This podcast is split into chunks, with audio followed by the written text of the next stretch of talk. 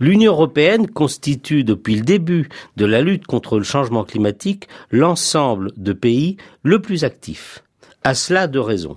Des membres, comme les Pays-Bas, sont très vulnérables. Et puis surtout, les pays européens n'ont plus guère de charbon, de pétrole ou de gaz dans leur sol. Ils sont donc obligés de devenir économes en énergie et de favoriser les énergies renouvelables, les seules ressources qu'il leur reste sur leur territoire.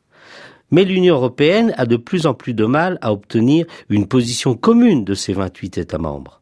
Pour preuve, le peu de contenu de sa contribution adressée euh, aux Nations Unies. Certes, elle y confirme son objectif de réduire ses émissions de gaz à effet de serre de 40% en 2030 par rapport à 1990, un engagement qui est de loin le plus élevé dans le monde. Néanmoins, elle n'est pas parvenue à répartir cet engagement entre ses membres. Sa contribution se contente de rappeler des décisions passées et reste silencieuse sur les modalités d'application concrète de ces nouveaux engagements pour 2030. C'est regrettable car il était très attendu qu'elle indique ses orientations à long terme, les technologies et les filières qu'elle allait promouvoir, qu'elle ouvre ainsi un nouveau chemin de développement susceptible de dynamiser les autres pays.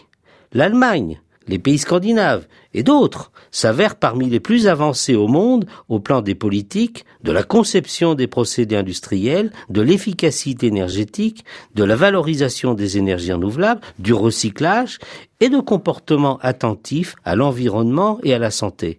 Pourtant, cette avancée se trouve entravée par d'autres États membres.